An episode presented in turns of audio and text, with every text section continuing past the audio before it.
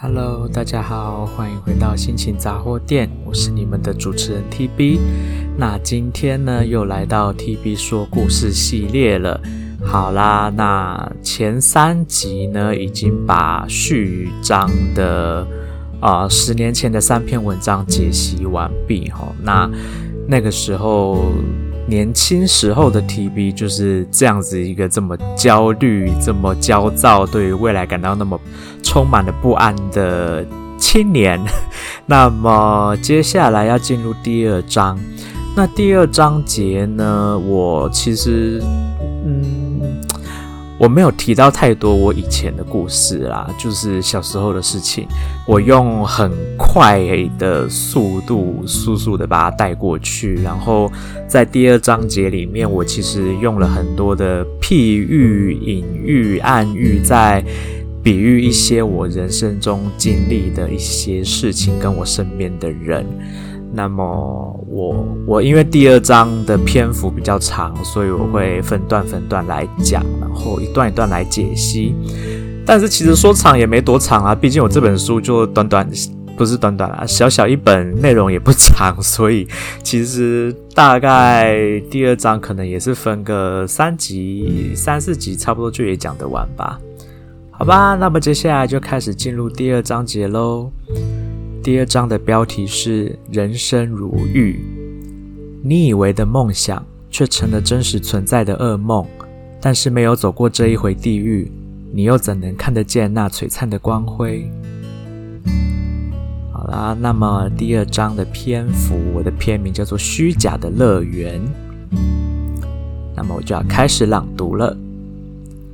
其实，从小生长的家庭灌输给我的。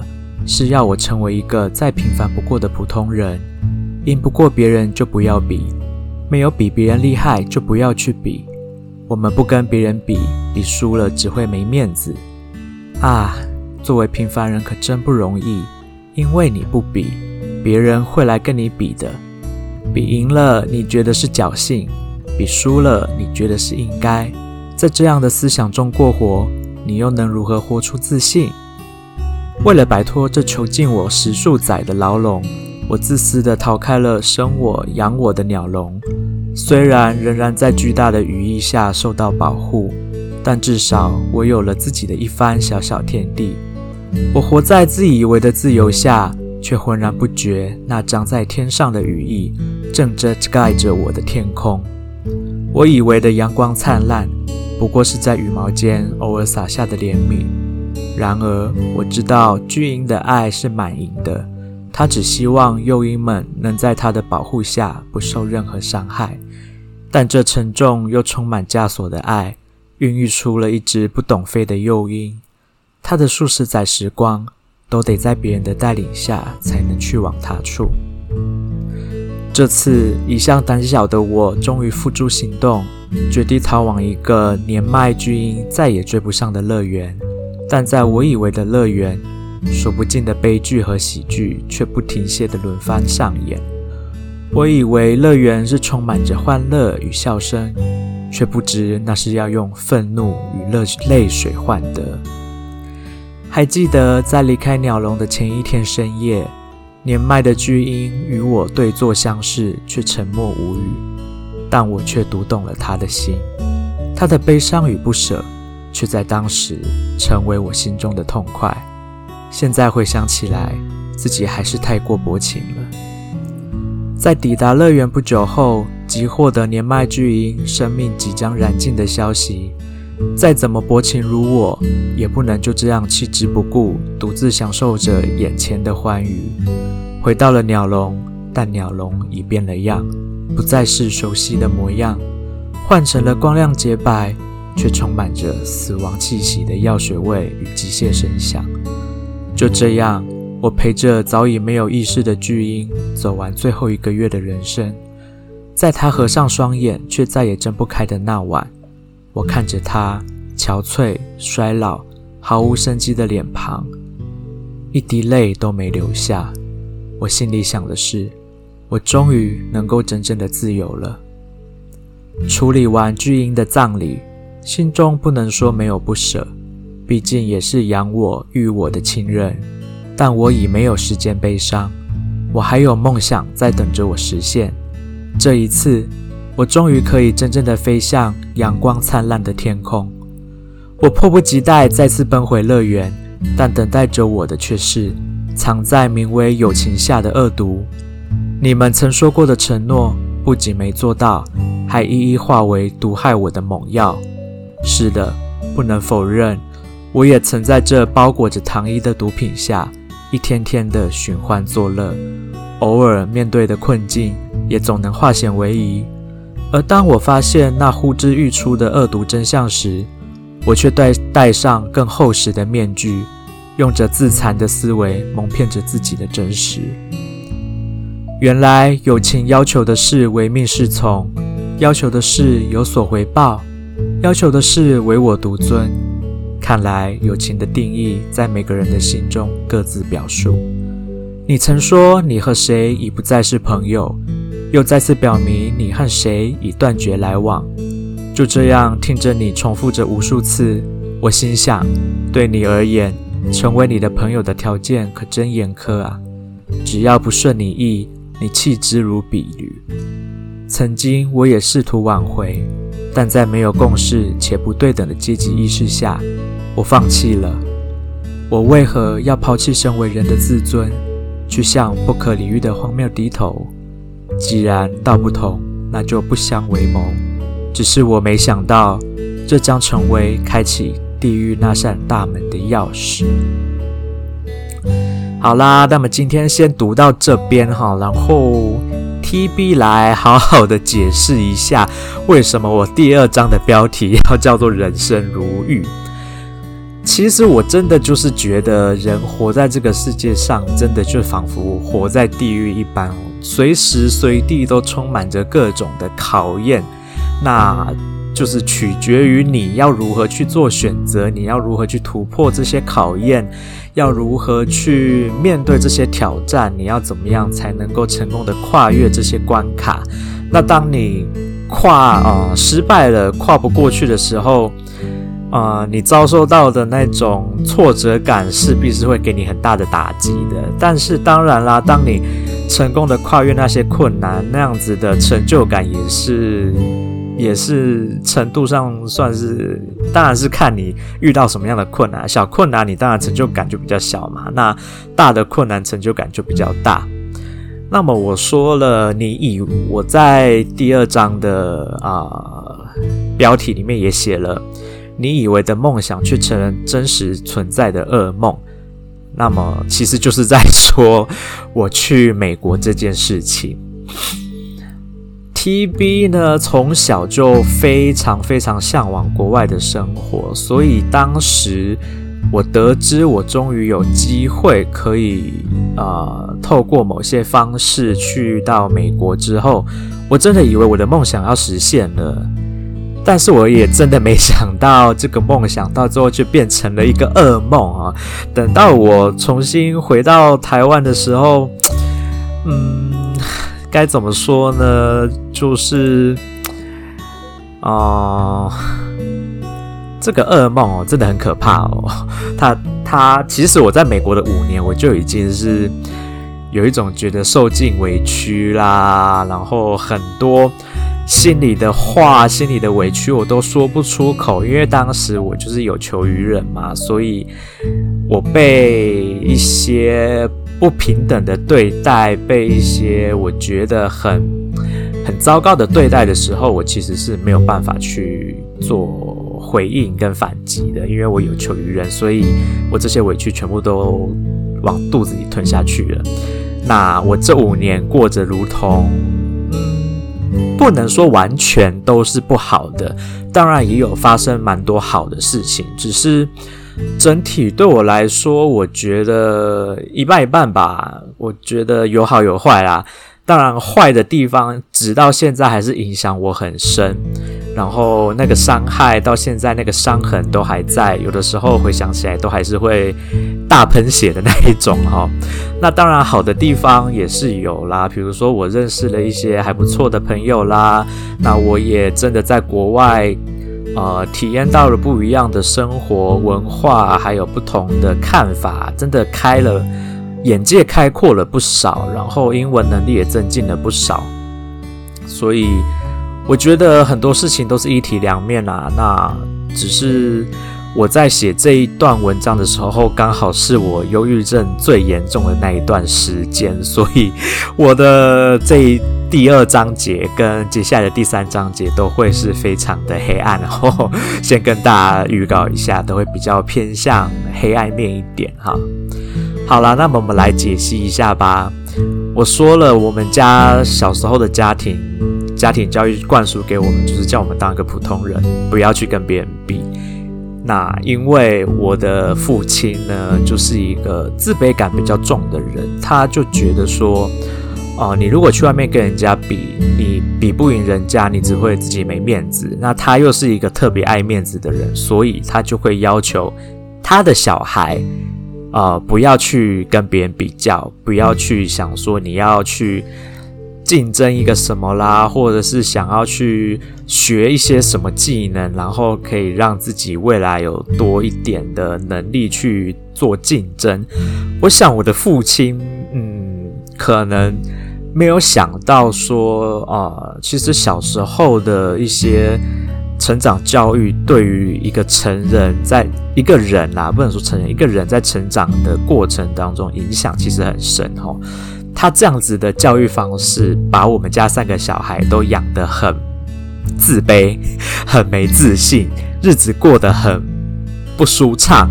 那后来呢，我跟我的大姐，当然我们两个自己找出了一套解决的方式去。抵抗这样子的教育模式，但是啊、我的二姐就比较可惜，她可能还没有找到一个比较好的，对于他自己的生活或者是他自己的生命来说，一个比较好的相处模式，或者是能够维持他的生活热情的方式，比较可惜在这里。那我在刚刚朗读的那一段里面有说了，呃，我父亲。我用一只巨婴来形容他，那他的他张开他的羽翼，把我们家三个小孩牢牢的裹在一起，不让我们学会飞，不让我们出去，那也导致了我们三个在小的时候都是属于那种啊、在学校里面平淡无奇。其实平淡无奇也没什么不好，但是我们是已经平淡无奇到。更可悲一点的是，我们太过于自卑，太对自己没自信，导致有的时候我们是可以有所发挥的地方，我们都没有办法去争取或者去表现。那里面我提到了，孕育出了一只不懂飞的幼鹰，它的数十载时光都得在别人的带领下才能去往他处。其实这里说的就是我二姐，因为我其实真的很同情我二姐，她她的成长过程当中被我爸。操控了啊，真的是被我爸操控着哈，所以我觉得他蛮可惜的，他没有办法在成长的那一段时光里面就去发掘跟挖掘出自己的理想、梦想和未来想走的路，我觉得很可惜，导致他现在的生活可能过得不是很如他的意，那就会过得有点消沉。当然啦，啊、呃，我们现在其他的家人。我们家的感情是很要好的，我们是一直都在互相帮助。我也希望有一天我二姐能够尽快的找到她想要做的事情，然后找到她生活的热情。毕竟她的年纪，你要说很大吗？也还不至于，但是也不能说是年轻。可是我觉得还是在一个可以去好好的思考一下未来，还是有美好的时光可以继续过的。好啦，那么我说了啊、我我逃开了牢笼嘛，其实意思就是我离开了家里，我去到了外县市去读书，然后去外县市工作。那那个时候，我以为我其实享受到了自由，我呼吸到了自由的空气。但是，其实，在那一段时间啊，我人在台北读书跟工作那段时间，其实我还是几乎都被我爸。掌控在我爸的控制之下，我其实以为我获得自由了，但是我我真的没有，我我还是真的被他完全掌控掌控下。那我真的是到后来我才发现，原来我我真的是一直都在他的保护之下，我自己不知道。好啦，那后来呢？我我前面就用很快的速度带过了一些我出国前的事。那接着我就马上就提到了我要出国这件事情了。其实我要出国这件事情，我并没有告诉我爸，我是把所有的手续啦、该办好的资料啦、该准备好的资金啦，我全部都弄好了，都申请好了，然后。我原本其实打算的是，我出发的前一周我才要告诉他，因为我知道，我如果太早告诉他，我可能美国我就去不成，我就没办法去完成我的梦想。但是呃，我家的妈妈告诉我说，我不可以这样，我不能在一周前才告诉他，这样子，这样真的太。太紧急了，我必须要给我爸一点心理心理上的准备。我即将要离开他，到一个很远，他真的这次是真的，他碰不到我，他没办法掌控到我的一个地方。所以好啦，我就提前一个月告诉他了。但是，其实在我出国的前一天哦，他我觉得啊、就像我说的，我跟他，我那天晚上其实我待到很晚。我在客厅待到很晚，我我其实一直在思考我出国这件事情，还有我在思考我对于我跟家人的这一块连接为什么会这么的不紧密？为什么我会这么的想要逃离台湾，逃离这个家？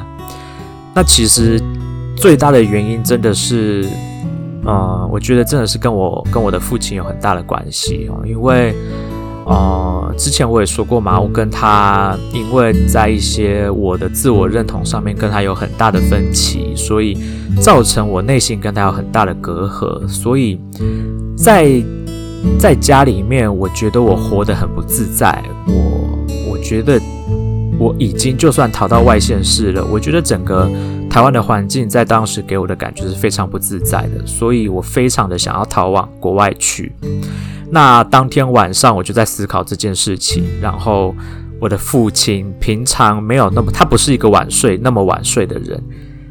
但是那一天他就跟着我一起在客厅待到了凌晨两三点，他还不去睡，但是他也一句话都没跟我说。我知道他其实心里面很难受，就是我即将要离开这件事，但是他他没有说出口。我知道他因为爱面子，所以他。不敢说出口。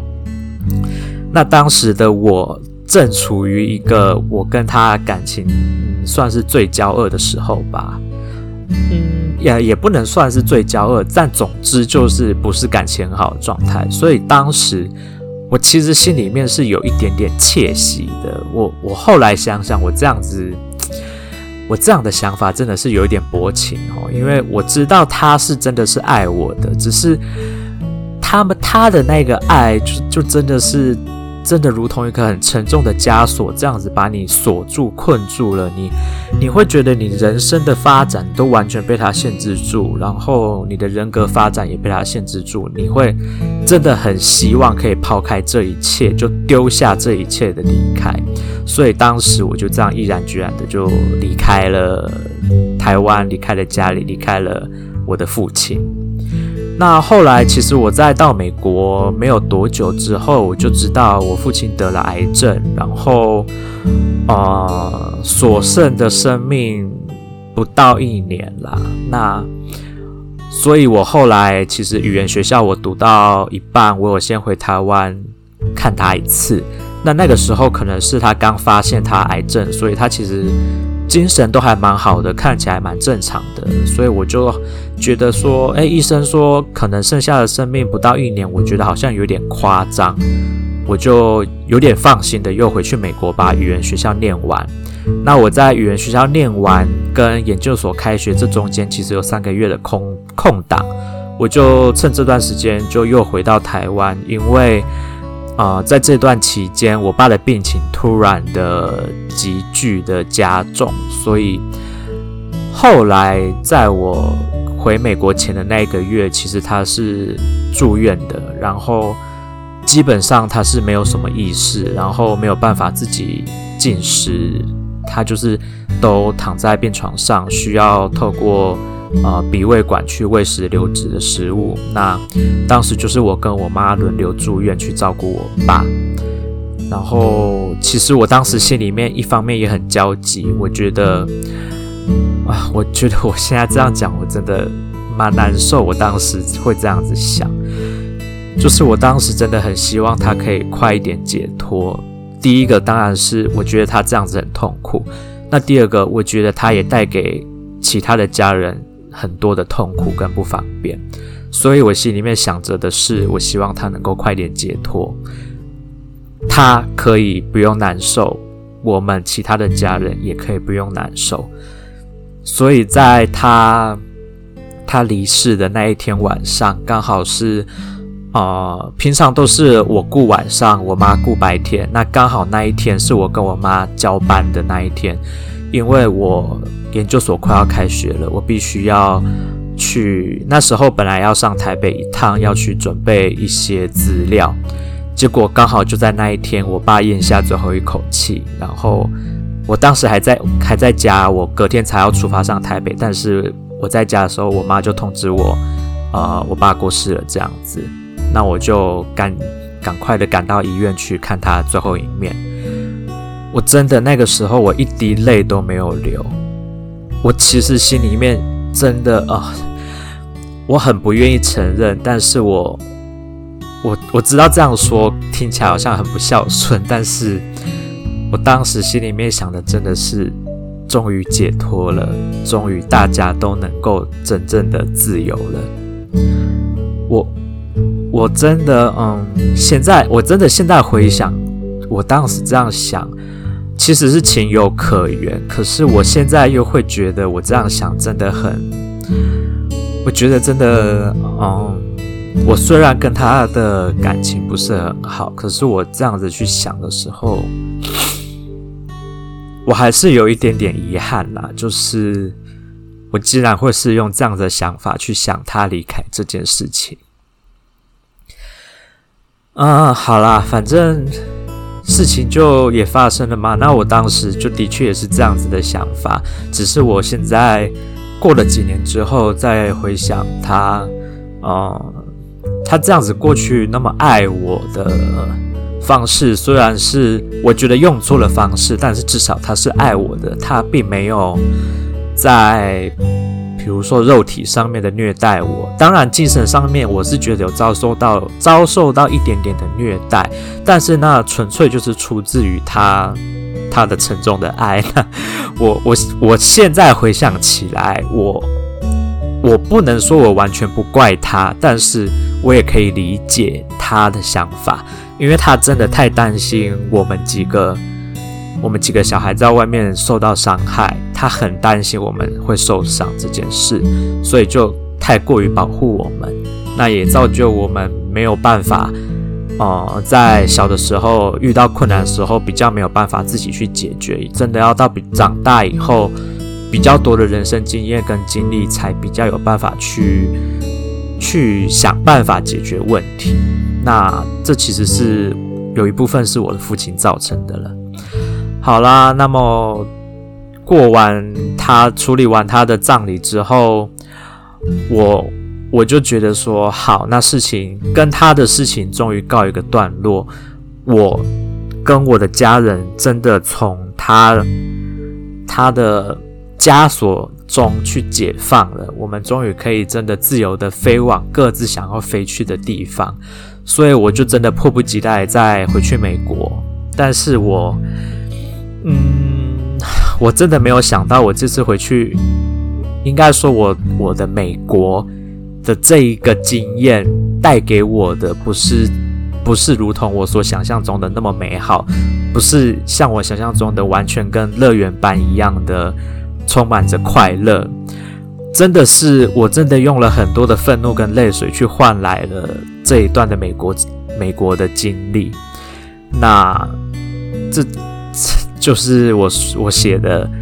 我曾经以为的朋友，没想到并不是如同我所想的那样子的对待我。呃，我觉得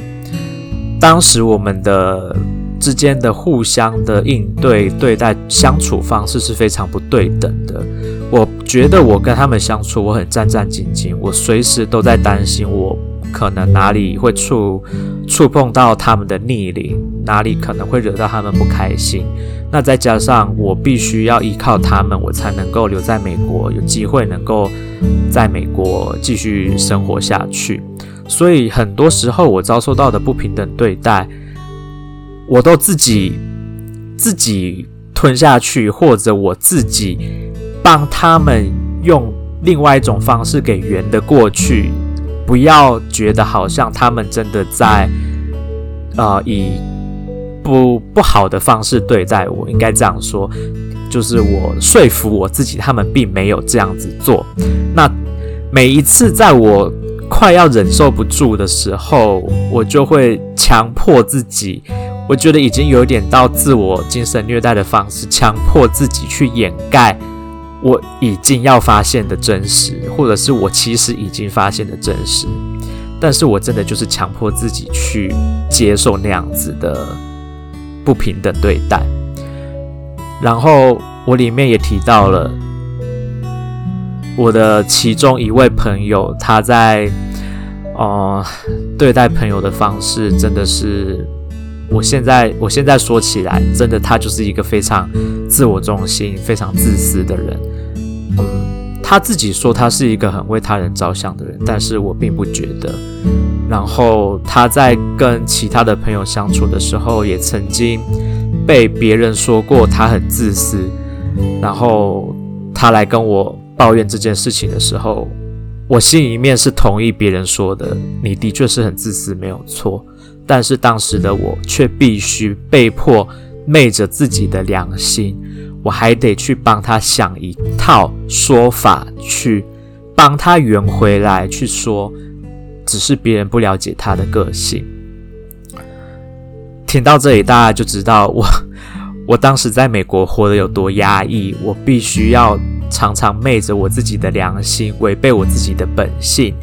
然后我没有办法发泄我所有的负面情绪，我都必须要自己一个人去承受跟吞下，就是只为了要维持这一段我呃虚假的友情，跟为了因为我有求于人，我就必须要忍耐所有的一切。好，那在最后，我曾经也试图要挽回我跟。他们的友情，但是我发现他们对待我的方式已经太超过了，已经我觉得已经到了有点恶毒的程度，甚至我觉得朋友不应该是这样子的。那我曾经试图要想要继续挽回这段友情，但是我发现已经不可能了，因为。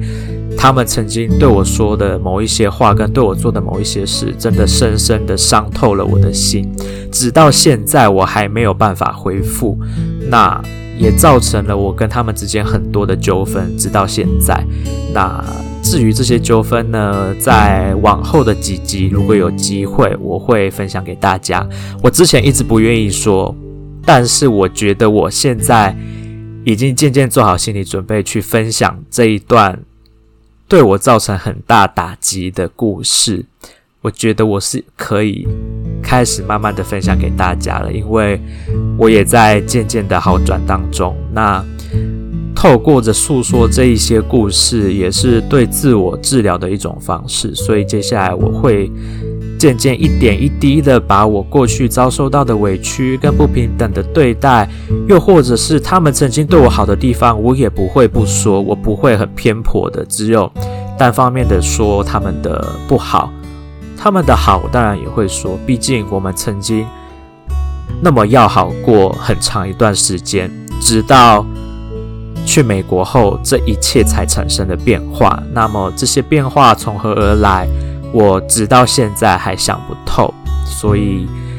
啊、就原谅我没有办法分析那一段变化。但是至少我可以把我写啊、我在忧郁症最严重的时候写的这一本书呢，里面的内容可以解析给大家听。好啦，那么今天的这一段我念到了这里，那么最后我写到了说。我我我为什么要抛弃我身为人的自尊，然后去向不可理喻的荒谬低头嘛？其实就是在讲我为什么要抛弃我身为一个人的自尊，然后去遭受到他们那样子的对待，我还得低声下气，然后还得迎合他们，所以我就决定我放弃了这段友情。那么我就跟他们有点算是嗯，一开始其实我并不觉得撕破脸，我只是觉得既然当不成朋友，那就不要当朋友，就只是这样，只是没有想到我说的这会成为开启地狱那扇大门的钥匙，我没有想到我这么做会导致后面产生那么多可怕的纠纷。好啦，那么今天的 TB 说故事系列暂时先到这一边结束啊。其实这一段我其实短短一小段哈，姐里面交代了很多很多事情呢，我真的没有时间好好的把把一些为什么我会这么写这么说的原因讲得很清楚。那么可能下一个礼拜的 TB 说故事，呃。我再想想，如果可以的话，我或许再把这这一段文字，虽然短短的文字，但里面包含了很多很多的事情。如果可以的话，我再把它再讲得更细一点，到底故事的，比如说我小时候的成长啦，还有我跟我爸的相处，以及我爸生病那一段的过程。我觉得我可以再讲得更详细一点啦。我下下好了，那就先讲好了。我下一集就把这些东西再讲得更详细一点，因为文章接下来是会提到比较比较呃近期一点的事情，所以呃我觉得跳太快了，所以我会在前面那段文章我会再解析的更详细。那么就这样吧，好啦，我就答应大家，下一个礼拜的礼拜五 TB 说故事系列，我会再再把故事讲得更详细一点，就请大家期待喽。如果你们有期待的话，好啦，今天的 TB 说故事系列到这边结束，我是你们的主持人 TB，祝大家有美好的一天，拜拜。